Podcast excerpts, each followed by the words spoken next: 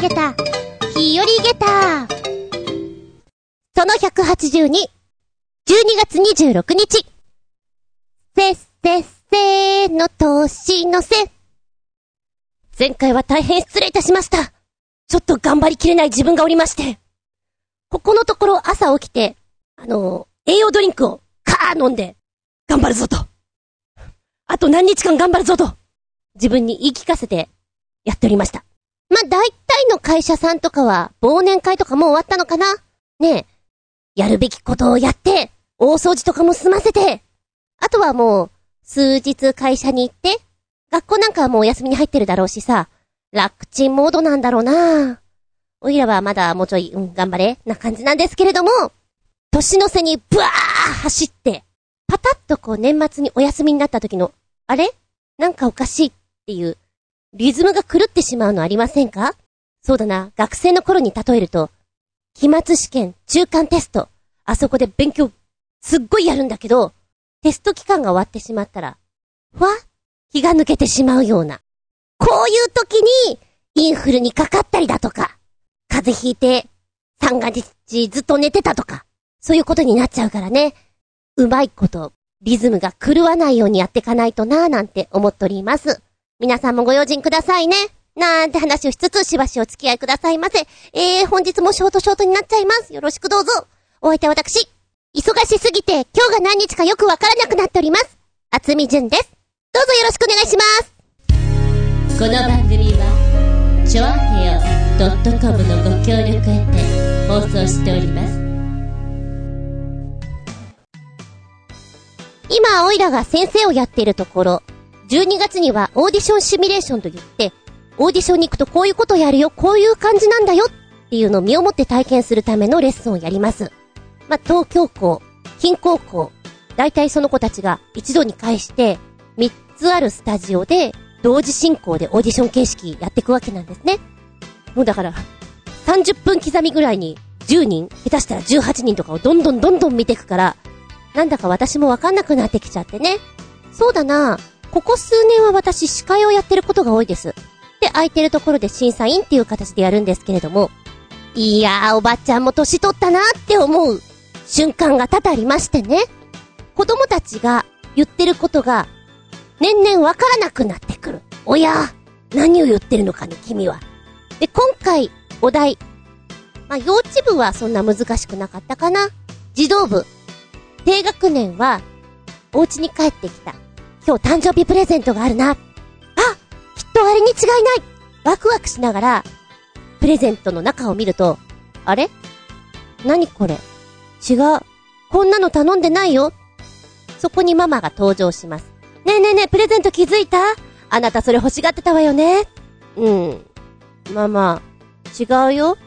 これじゃないよ。って言って、ママに対して、自分が本当に欲しかったものはこれなんだって言って怒り出す芝居。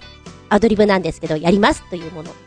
もう一つ、えー、高学年から中学生っていうのが、まあ似てはいるんですけど、家に帰ってきたら、チケットがある。このチケットは、なんか当選したんでしょうね。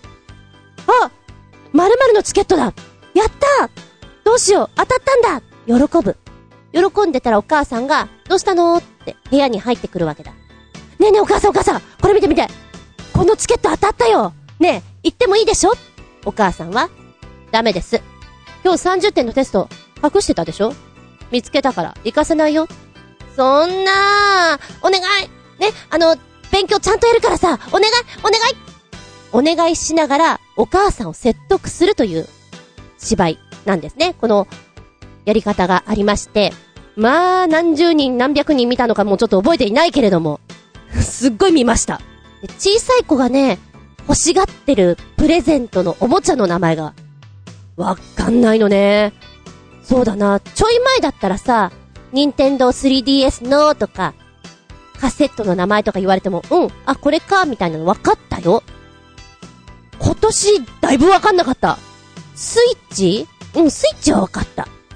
それからハンドスピナー、あ、それも分かった。スクイーズ、これも分かった。プリキュアのあにゃにゃにゃにゃにゃ。なんかその辺も分かった気がするけど、あとはなんだ？げ、げ、げ、げん玉？ビン玉？何？それが一体何を指してるのかすらわからない。で、あの、審査員は、本当に審査するだけなんです。司会がお母さん役をやるんですね。私が全部アドリブを返したりするんですけど、言ってるおもちゃが本当わかんなくて、どう切り返そうかなってすごく思っちゃうのがあってね。なんだろう、このおもちゃは大きいのか？小さいのか？いや、でも手に持ってんのは超ちっせえな。うん、みたいな感じでやってたんですけど、あの、スケボーみたいなやつもさ、今なんか違う名前なんでしょ？ほんと名前わかんなくて、えー、あと、何？男の子がね、EXILEなんとかって言ってたの。もう私の中で EXILEですよ。Choo Choo TRAIN的な EXILEしか浮かばない。あ、え、 EXILEなんとか欲しいんでしょ？もうねみたいな。そんな話で進めていく強引さ。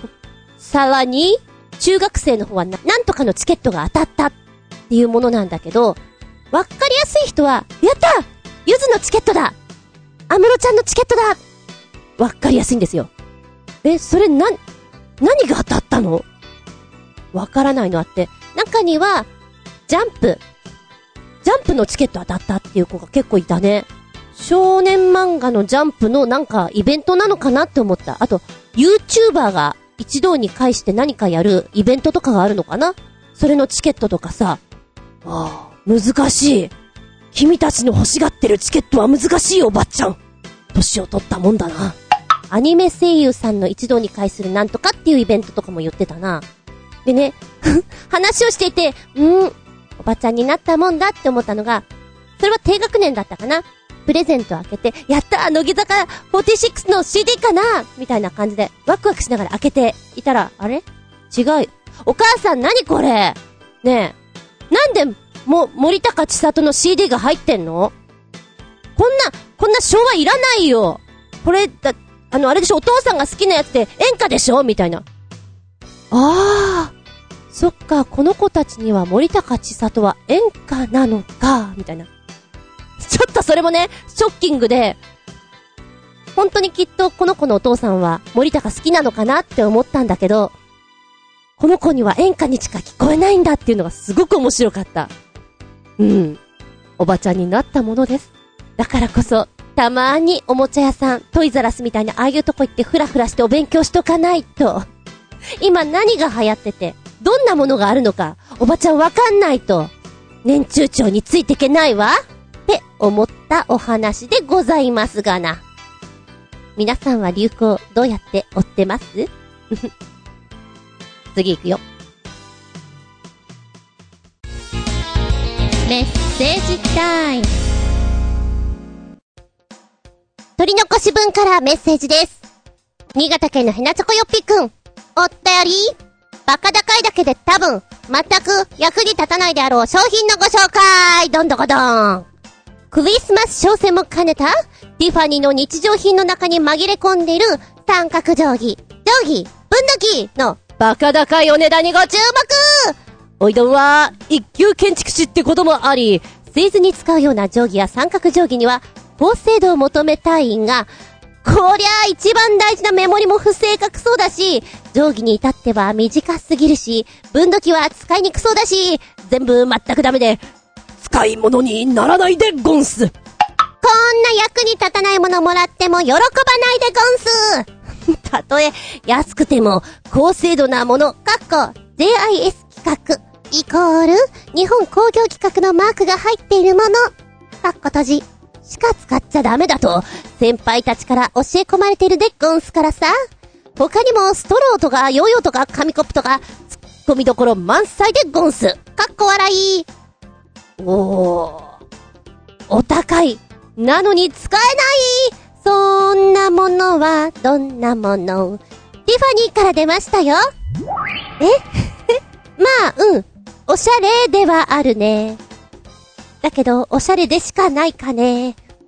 今、見てきた 嘘だろ？うというツッコミどころ本当に満載なの。びっくりたまげったエイプリルフールとかの悪ふざけのサイトにしか見えませんよ。ネタはですね、いろんなグッズがあるんですけど、なんでヨーヨー？とかストロー確かにありますね。紙コップ。えー、それからアナログの目覚まし時計でしょ？砂時計、定規、三角定規、分度器、ハーモニカ、それからゴルフのティーとかさ、ルーペとかあるわけなのね。なんでこれなのかが全くわからない。ティファニーさんじゃん？お値段がね、半端ないの。本当に半端なくて、例えば、ドローです。これはオンライン限定になっておりまして、色は3色ございます。シルバーこれ、メタルピンクっていうのかな？あと、ゴールドかな？お値段は、これ私の目がおかしいんじゃないんだよね。お値段53,460円に見えます。本なんですよね。ん？1本でこの値段なんですか？こちらのストローなんですけれども、スターリングシルバーにパーメルを施したストローでして、ティファニーブルーのエナメルのアクセントがついてございます。コレクションで作られましたストローなんですけども、実用的なアイテムを手作業で丁寧に作られた芸術品ということでして、風外のデザインが面白くご自宅で使っていただく日用品として揃えていただきたく思いますと。うんとね、ストローはね、一本シュッとまっすぐなんじゃなくて、あの、ぐにょーんって伸びるとこあんじゃん？あのぐにょーんって伸びるところが、ぐねぐねと、ちょっと螺旋状になってます。そうね、普通の飲み物だったら別に問題ないけど、つぶつぶみかんとかさ、少しこう濃度の高いもんだったら、い上げる力を少し要するんじゃないかなと思ったりするんですが、53,460円はないよね。いい旅行ですよ、これは。うーん、さすがティファニーさんです。でもね、これだけで驚いてちゃダメなんですよ。だってもっとすごいのいっぱいあるんですよ。さっき、お話に上がっておりました、紙コップなんですけども、この紙コップ？ペーパーカップなんですけども、ペアで14,580円。またいいお値段するなぁ。紙コップなのにって思うじゃんえーとね、今商品説明見てますと、電子レンジは使用できません。ただ、食洗機は使用可。ん？紙コップなのに？ん？ちょっと強く作られてんのかな？ここがちょっとよくわからないなと思ったんだけど、でも、ただの紙コップだとしたらアホみたいに高いじゃん？そこを考えると、まあ、連続して使えるのかな？って思った。このラインナップ素敵すぎるわ。こうなんかストレスが溜まった時に見ると、なんか、あ、こんなの買っちゃう人いるのか。すげえなってなんか世界の広がりを感じて、すっきりできるような気もするかなゴルフティー、ここに出ております。お値段2万7千円。ちょっと安くなってる。でもゴルフのティーってさ、ショット打った時になくなってしまう時もあるじゃん ?2 万7千円、ポーン、さよならポーンですよ。それなのに買ってしまうってすごいもう、わけわかんない。さあ、そんなティファニーのエブリデイオブジェクト。コンセプトは、美しいものを引き出しの中にしまっておくべきものではありません。スターリングシルバー、エナメル、ウッドにハンドクラフトを施した新作コレクションは、従来のオフィス用品やアクセサリーを芸術の域にまで昇華させ、あなたの日常を彩りますということですと。なるほど。言いたいことはわかるけど、高すぎるぞ、と思います。さあ、あなたもこれを見て突っ込んでみたらどうだろうかティファニーぶったまげたよ下駄5つリンゴンリンゴンそうだね。先輩たちの言うように、ちゃんとしたものが使うべきものであって、これは、まあ、おしゃれなおもちゃってことで、ようござんすか？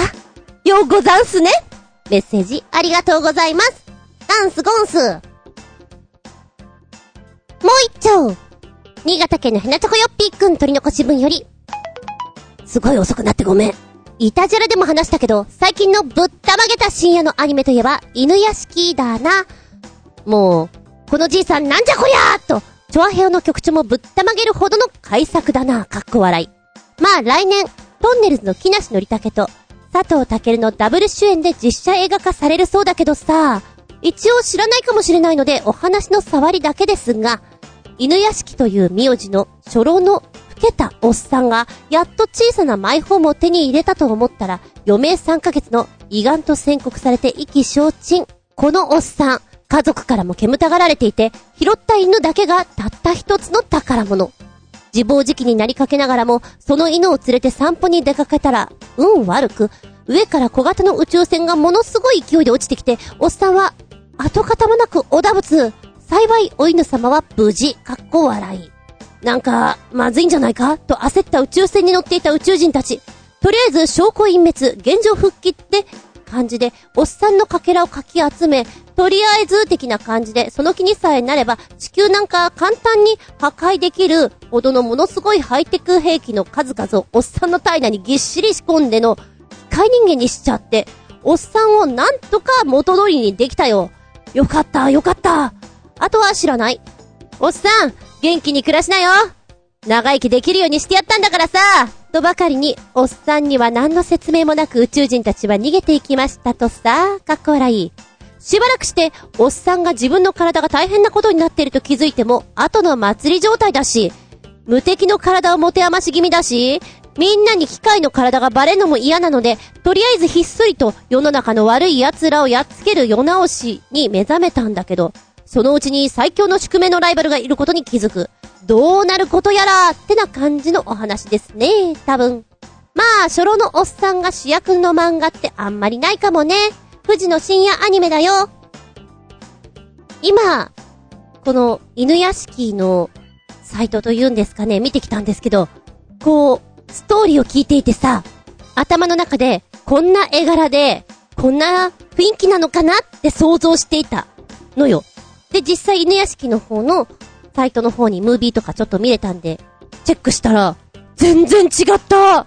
なんかあの、もっとギャグ漫画風なのかと思ったらしっかりした絵だよ。あらすじをさ、新潟県のヘナチョコヨッピーくんさらっと描いてくれたじゃん。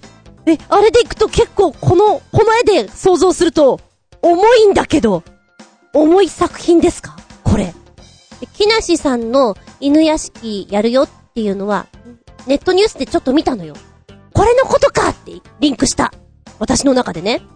実写バージョンの方の犬屋敷の方の動画もこの間出たばっかりでして、見させてもらったら、なんだろう、最初のさ、ロボットに変身するまでのいきさつが、かわいそうな感じじゃん。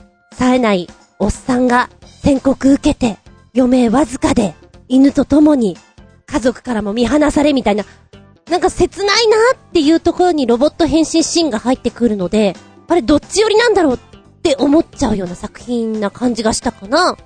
うーん。えー、このアニメ、見ればよかった。です。ちょっと、教えていただいた時あたりがすげえ忙しかったから見逃してました。これから探してみてみます。そう思いましたね。絵もとっても綺麗ですしね。こんな衝撃映像の内容とは思わなかったものですから。うん。ありがとうございます。でもね、今このあらすじを書いてくれた文面でさ、犬を連れて散歩に出かけていたら運悪く、上から小型の宇宙船がものすごい勢いで落ちてきて、おっさんは跡形もなくおだぶつ。幸いお犬様は無事。もうなんかこれ見るだけでちょっとショックで えー、老人、動物物に弱いです。はい。私は、きっと戸惑いながらもさ、世の悪い奴らと戦うってくんでしょ？爽快的なアニメになってんじゃないかなとは思うね。で、今回初悪役に挑戦ということで実写版の方、佐藤健さんなんでしょ？で、木梨さん。映画の主演ってすごく久しぶりらしいんだけど、木梨さんの芝居って割と好きだった気がする。ので楽しみだなって思います。ぶったまげアニメ。教えてくれてありがとう。遅くなってごめんなさい。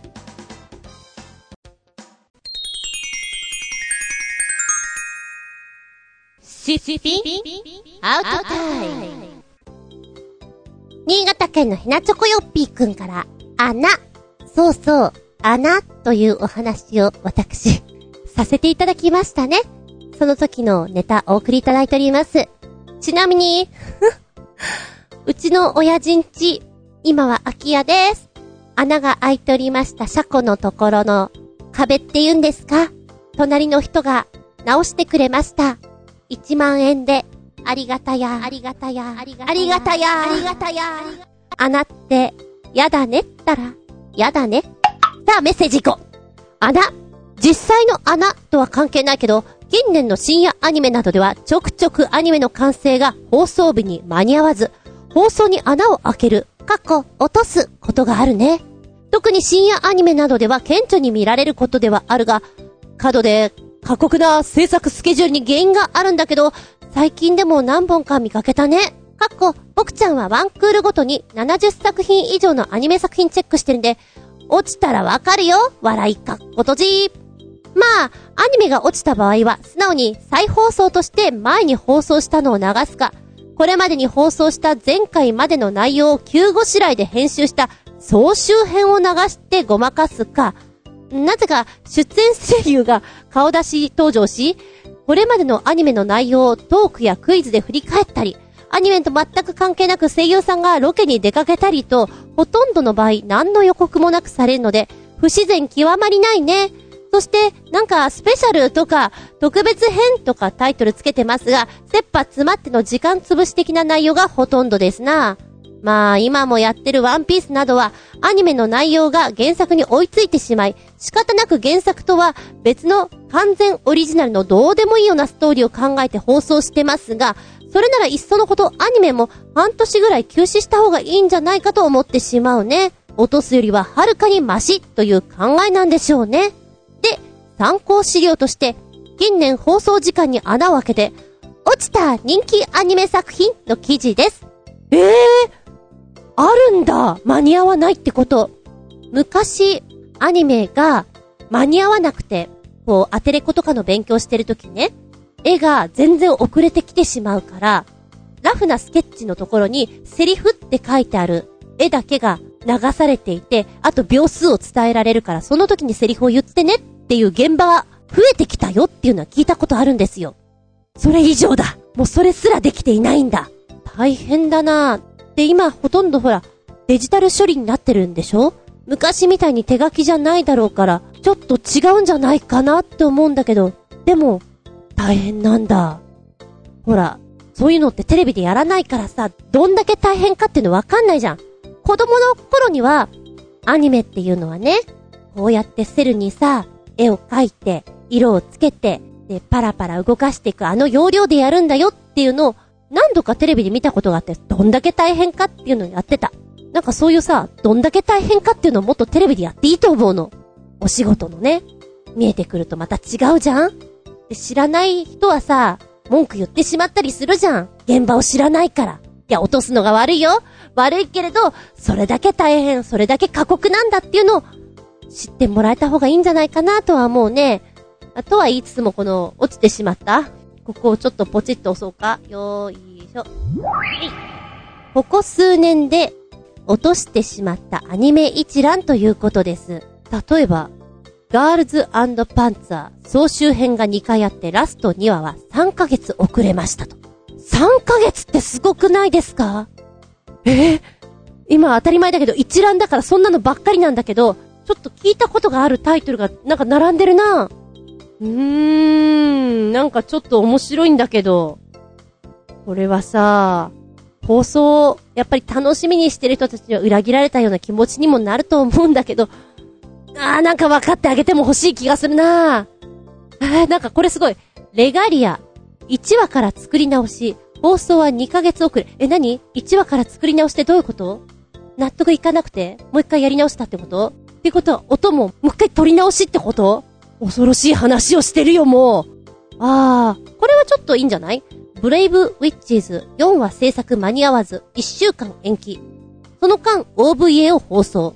ごめんなさい、だからちょっとこれ、これ見ててくださいってことでしょ？なんか誠意が出てるような気がする。あ、1週間延期とかはまだ全然いい方なんだね。うーん。結構みんなきっついなぁ。ここには載ってないけど、これもの、これもそうでしょ、これもそうでしょってツッコミがすごい。ものによっては、総集編1回最後にやって、最終回が放送されないまま、制作会社が倒産してしまったなんていうのがある。そんなことあり得るんだえ、ラストは？ラストは、まあ、そういうことでよろしくお願いしますみたいな。うわきついなぁ。それはちょっと怒ってもいいかもしれない。倒産、倒産って、へえ。ちょっと今、びっくり玉ゲッターです。穴。私が思っていたのとは違う穴がお話として上がってきましたけれども。漫画、今は私漫画雑誌を読んでないけど、昔はすごく好きで読んでた。あん時に、漫画の掲載、まあ、落としてた人っていたかな病気の人はいたと思う。それも落とすだよね。うん。ま、穴埋めじゃないけれど、代わりのこう、漫画家さんが読み切りを2週連続渡ってやるなんていうのもあったりするけど、そういうことなんだろうなぁとは思う。大人の事情ってやつですか？当事者じゃないから楽しいなって思う。ワンピースってそうなんだ。うん、途中までは漫画借りて読んでた。魚、魚人？魚人島？あの辺ぐらいまで。で、そっから、漫画もアニメも見てないんで、今一体どうなってんのかさっぱりわかりません。です。ついていけなくなると、一気に話されちゃうじゃんまあ、オリジナルストーリーが頑張っていくような状態になるんだろうね。そういう時にあれれどこ行っちゃうのってなることもあるのかしら。それも切ない話だな。まあでも、原作がしっかりして分あんまり、おいおいどこ行っちゃうってならないとは思うんだけど、どうなんだろうか。うん。穴のお話、ありがとうございます。取り残し分よりメッセージ。ハレンチ学園卒業生のぐるぐるよっぴーくん。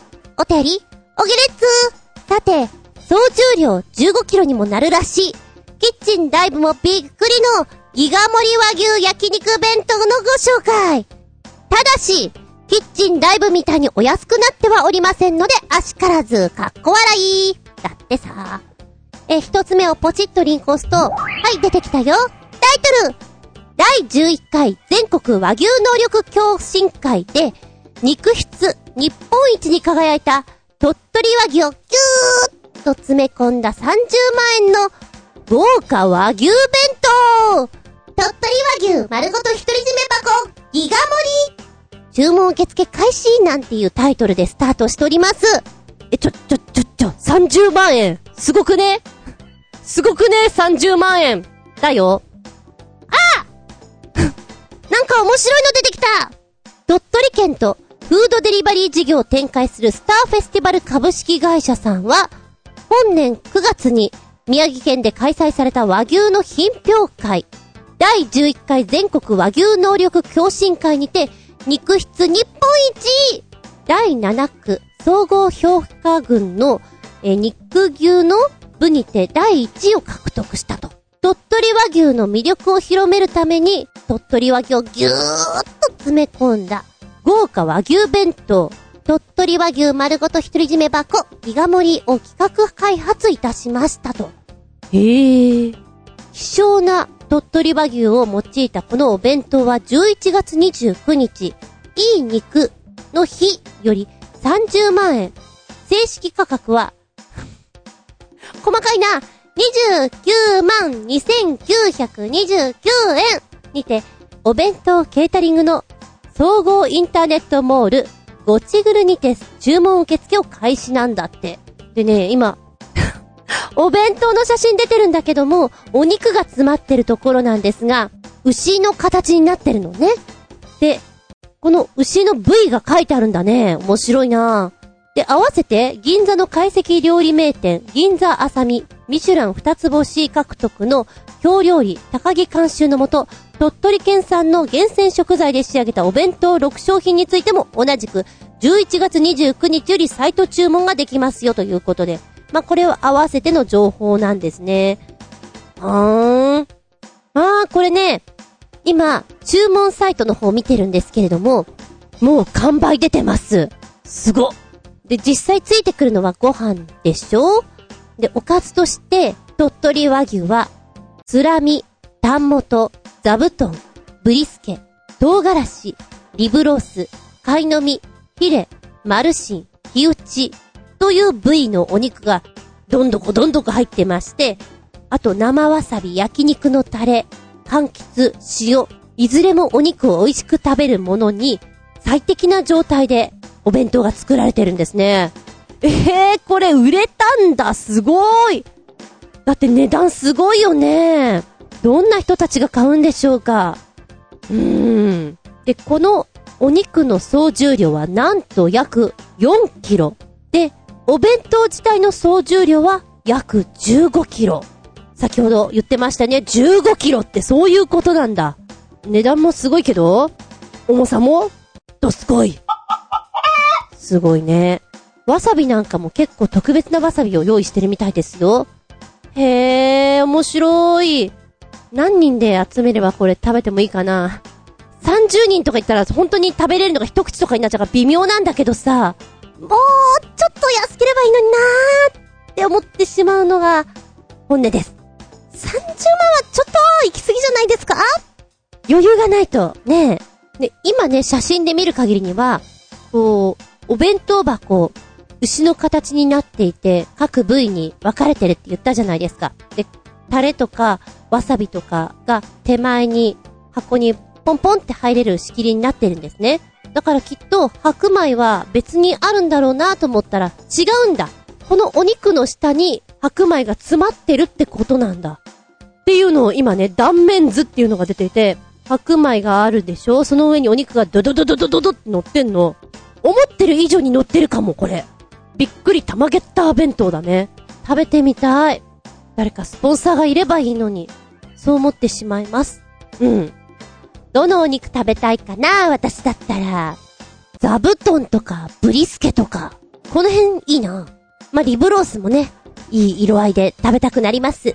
ハレンチ学園卒業生のぐるぐるよっぴーくんは、どの部位を特に食べてみたいですか？超高級弁当。高すぎて、高すぎて、手が届きません。メッセージありがとうございます。ぎゅーっとね。もう一本、新潟県のヘナチョコヨッピーくんから、取り残しお便りです。素朴な質問。ずんこはこれを見たら、ドン引きするかな？僕ちゃんには天かすの塊に見えて逆に美味しそうにも見えるんだけどさ、かっこ笑い。え、なんだろう。ドン引き？ポチッとな、押しますよ。はい、来た。食品サンプル会社が作った体脂肪3キロが行列。ダイエットしよう。なんだこのタイトル。さてと、どんなこと書いてあるのかな？食品サンプル会社岩崎が体脂肪を再現したサンプル品を展示している。一度サンプル品を見れば太るということの認識が変わるかもしれないと。思ったよりも大きい、こんなものを身にまとうことになるのかと。今女性がですね、この体脂肪のサンプルを抱えているようなお写真が出ているわけなんですけども、小学生の女の子なんだね。だからこの3キロの脂肪の塊というのが、めちゃくちゃでかい岩のように見えるわけですよ。これを抱えているわけなんですよ。この3キロって、落とすの大変でしょうみたいなことが今書いてあってね。だってこんなに大きいんだよ。大人の人が持ってもこんなにでかい重いものがだ。そう簡単になくせますかみたいな。そんな内容のものがどんどん出てきますね。ちなみに、同じ重さでも筋肉の方が体積は少なく、脂肪を落としても筋肉をつけると体が引き締まるのは、この体積の話も関係しているということ。おー、そういうことか。今ね、2キロで筋肉と脂肪と両方今並んでいる状態で写真が出てるんだけど、それだけ変わってくるんだね。うん、なかなかちょっと恐ろしいな。体脂肪1キロ消費に必要な運動量なんですが、早歩きですよね。これだったら約38時間。ジョギングでしたら約22時間。自転車でしたら約35時間。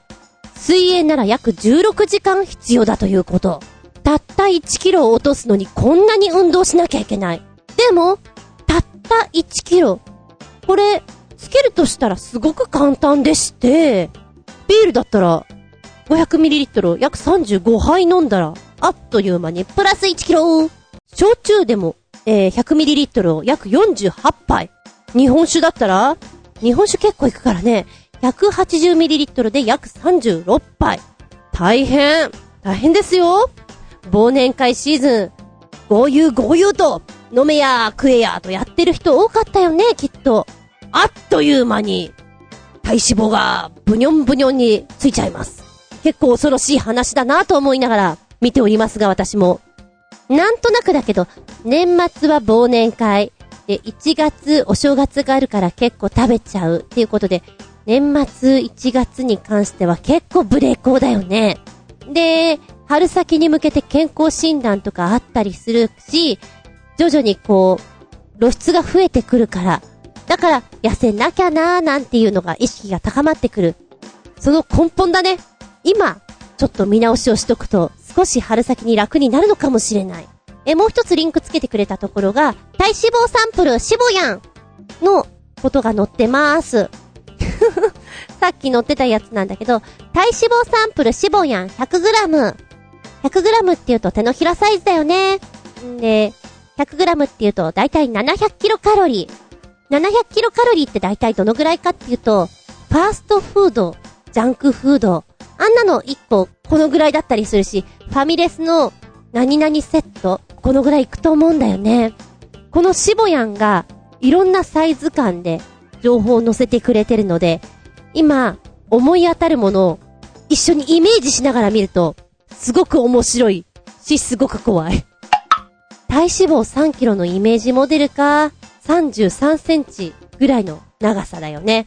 まあ私で言うとわかりやすく、にゃんこ1匹分。にゃんこ1匹分か。これ落とすのに、うーん、みたいなね。うーん、想像しちゃうと、恐ろしい感じ？だからもしかしたらこのサンプルを1個家に持っといて、どっか置いとくと、ね、忘れないでいられるのかもしれない。まあ、あの、天かすには見えません 天かすには見えないんだけども、まあ、意識の中にはちょっとスッと入ってくるかな ?3 日後には忘れてるかもしんないけど。はい。ドン引きするか？この情報、やや引きでした。そうかなーと思っていたものをこう目で見ると、うん、やっぱね、っていう、再認識させられた感じで、注意しよう。今日ももりもり食べてやったけど、クレープとかケーキとか食べてやったけど、注意しよう忙しくなるとさ、なんか暴飲暴食したくなるよね。今すっごい私不健康な状態ですよ。自慢するのもなんだけどね。うん。皆さんは、健康であれ？天かすを見つつ、健康に、乾杯メッセージありがとうございます。もう一丁新潟県のヘナチョコヨッピーくんからメッセージ取り残しちゃってごめんなさい。NGT48 のセカンドシングルの売上枚数は少し残念ではあったが、まあ仕方がない。年末には歌謡祭とか歌番組には多少は出るようだし、NHK 紅白には AKB48 グループ選抜として、ゆきりんを加えた8人が出ることが決定したし、頑張ってちょもう一つ、全国ネットで初披露というのと、二つリンク先くっつけてくれてます。まずは最初の方ポチッと押すとね、出てきたのが、第68回 NHK 紅白歌合戦 AKB48 グループ紅白選抜メンバー48名発表ということなんです。これも、ドキドキしちゃうよね。選ばれたい、選ばれたいという思いだけでは繋がらないわけじゃないですか。この状態で待つのって結構きついだろうな。うん。今、見ている中のサイト、メンバーね、出ているから、自分の応援しているチームのあの子が入ってるか否かってパッとわかるよね。そっか。AKB48 グループということで、AKB48 自体からは18名、チーム8からは3名、で、えー、SKE48、NBA48、HKT48、NGT48 は各7名、STU48 は2名ということで、以上48名出されるわけだ。うん、さすがに、荻野由香さん入ってますね。佐藤みなみさん、北原キャプテン、中井里香さんと入ってます。西垣まりなさん、本間ひよりさん、山口真帆さん。チームのみんなの出たいよっていう気持ちも背負って、各チームからこう出ていくわけだから、紅白への熱い思いっていうのはなんか、全国大会みたいなもんですな頑張っていただきたいと思います。やっぱ、そうね、ダンスを揃えていくのも大変だろうしさ、今からやっていくのもね、若さで乗り切れ、気力で乗り切れって感じでしょうか。紅白か、ちょいちょい見るぐらいでずーっと見ることはないんだけどね。やはりこういう情報をさ、先に教えてもらうと、あ、見とこうかなって思っちゃう。ありがとうございます。そしてもう一つポチッと押すと出てくるのが、もう、曲の方ですよね。えー、っと、ここだ。よいしょ。ポチッ。今回のセカンドシングルの曲を聴くことができます。一番最初にさ、荻野由香さんのソロパートで始まるでしょあれすっげえ緊張して音取るの難しいと思うの。若干今回なんか大丈夫かなって思うぐらい、秋元先生が今回荻野由香のために書きました。ということなんですけれども、構成がなんとなく365日の紙飛行機を思い出しました。一発目にソロで入っていって、他の人の声が被せて被せて膨らんでくみたいな。だから最初の緊張感のドキドキが、なんか伝わってくるような気がして、見てました。うん。で、思っている以上に、あの、ダンスが激しいんだね。あ、こ、こういうダンスで来るんだ、みたいなさ、ちょっとびっくりした。さあ、この曲は、皆さんにはどんな風に聞こえて映るのでしょうか反応が楽しみですね。メッセージありがとうございます。紅白もチェックしときますね。びっくりたまげた、プチゲタ話。ちょうどうでもいい話。寒くなってきた。おいらは普段バイクに乗る。防寒が欠かせません。でも、中に着込みすぎると、ダウンジャケットとかのぬくみがさ、減ってしまうから、中は少なく、上を多めにみたいな感じで着てるわけなんですけども、そうするとダウンジャケットの上にさらに、ワークマンの防寒用の上着を着てるわけなんですね。で、首元までジャクッとこう、ジッパー上げると、割と風が入ってこなく、あったかめなんですよ。まあ、そうすると、首のあたりがゴワゴワして、周りが悪いわけなんです。バイクに乗るでしょ？で、それだと、ヘルメットを、つけると、結構ね、蒸気でこう、メットが真っ白くなっちゃうんですよ。見えません？みたいになっちゃうので、少し緩めが欲しいなと思って、顎紐、割と、良くないんだよ。良くないんだけど、しないでいたわけだ。で、この間、土曜日です。バイク走っていて、家から出て、ツイート行った時に、ちょっと暑かったから、シールドをフィッと開けたいなと思ったの。走ってて、スッとこう、持ち上げた瞬間にメットがボーって飛んでっちゃって、メットが飛んでくって、なかったものですからびっくりたまげたびっくりたまげたはぁ幸いなことに、ちょうど、後ろには車もいなかったから、事故には繋がらなかったし、ありがたいなと思ったんですよ。でも、はるか彼方にこうメットがゴロゴロゴロゴロゴロって言ってしまって、なんか、ありえない状態だなと思ってさ、焦りましたね。改めて、自分なりに、あ、これちょっと抜かしといた方が楽かなと思ってやったことがさ、大惨事に繋がっちゃうこともあるから、やはり安全確認とかそういう意味合いでは、しっかりやっとかなきゃなって、身をもって知ったわけなのでございます。例えばそこで、何かこう、突風かなんかがあって、バイクが滑ってしまって、転んでしまったら、もう頭パッカンチドロドロですよ。ピーポーピーポーですよ。大変なご迷惑をおかけしてしまう。ああ、いけないな。ちゃんとやろう。って思った瞬間。皆様も、周りの二輪車、大丈夫だろうと思ってると何があるかわかりませんから、近くにいる時には、ご用心ください。ほら、自分で大丈夫だと思っていてももらってしまうことがあるじゃん最近そういうの多いじゃん気をつけなきゃだよ。割と最近多いのが、自転車による事故ですよね。目の前にいる人に気づかなかった。スマホをしていた。いろんな理由があると思うんですけど、事故だけは、事故だけは、本当に気をつけても、気をつけても足りないと思うので、お互いに、用心用心です。ね。と強く思った瞬間でございました。はい。この番組は、ちょあへよ .com のご協力へて放送しております。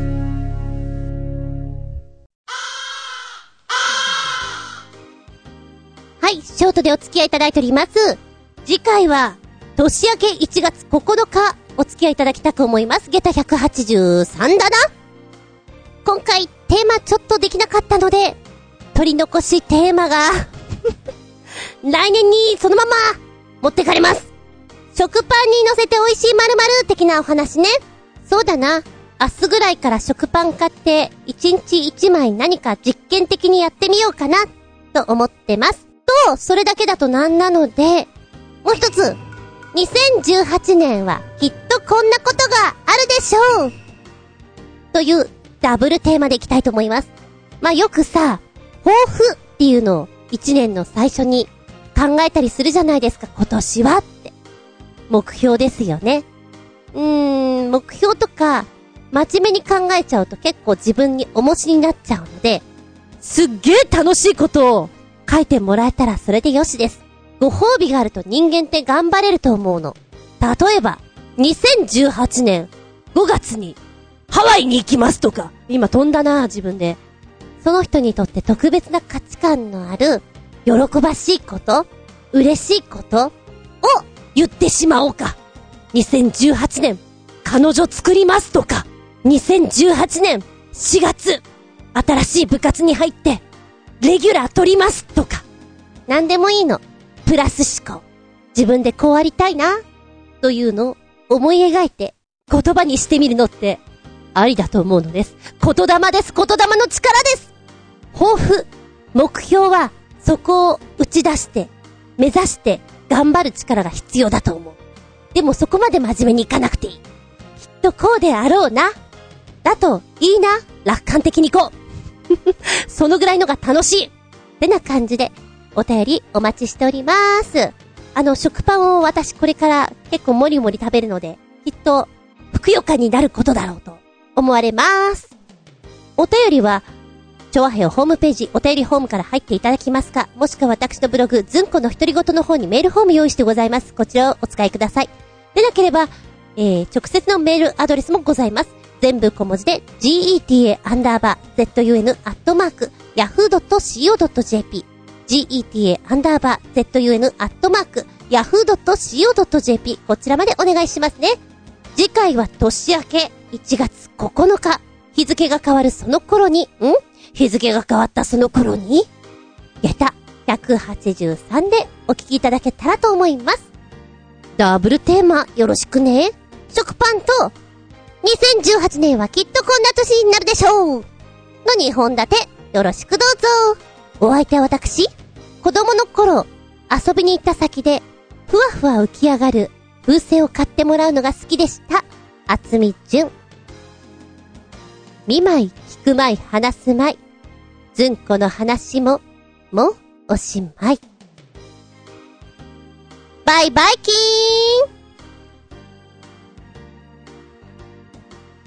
旅先でしょうか？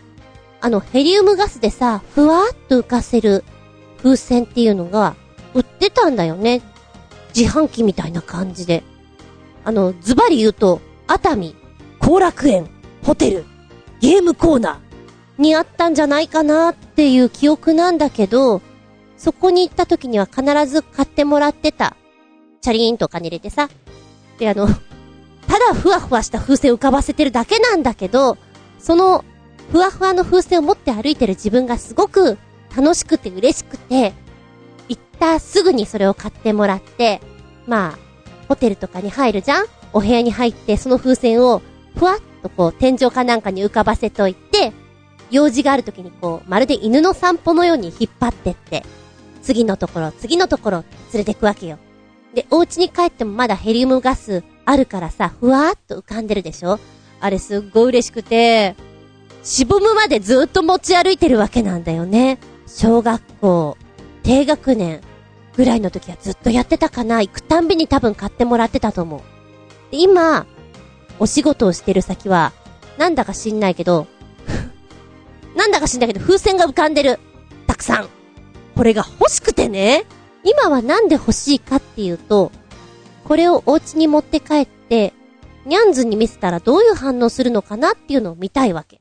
で、風船の紐の先にさ、ティッシュペーパーとかをくっつけてふわふわふわって浮かばせたり、リボンをつけたりしたら、どうなるのかなと思って、見たいんだよね。あの風船もらえないかなと思ってる。ないですか？子供の頃、あそこに行ったら絶対に買ってもらいたかったもの。あとね、子供の頃すごく好きだったのが、砂絵と陶器に色を塗ってそれを焼いてもらって、お家に持って帰るっていうサービスがあったのね。うん、多分、時間にしたら20分とかそんなぐらいしかやってないと思うんだけど、すっげー楽しくて、特に砂絵が大好きでした。今でも砂絵自体を売ってるの見たことないし、どっか遊びに行っても砂絵コーナーっていうの見ないんだよね。あんな楽しいものはないのに。もっと広まればいいのに。って思うぐらい。私の楽しかった記憶。遊びに行った時のね。ふっと思い出してしまいます。あ、あそこに行った時これやったなーって。どこか行った時に、そこでしかできない何か集中してやるものっていうのは結構記憶にバシッと残るもので、ちょっとめんどくさかったりする。手が汚れたりする。だけどそれが今となるといい思い出なんだよね。なんかそういうのんびりしたお遊びいいなって最近思います。あれ？私忙しいから そんなことばっかり考えております。これって逃避かも。ええ、そうかもしれない。2018年逃避をするぞ。ってな感じ。じゃあね。皆様、本年も、お付き合いありがとうございます。不手際多くてごめんなさい。神々成人ごめんなさい。でもって、読み残しがたくさん残っててごめんなさい。だけどもまた、来年よろしくお願いしますね。良いお年を。また来年。じゃん。 짱!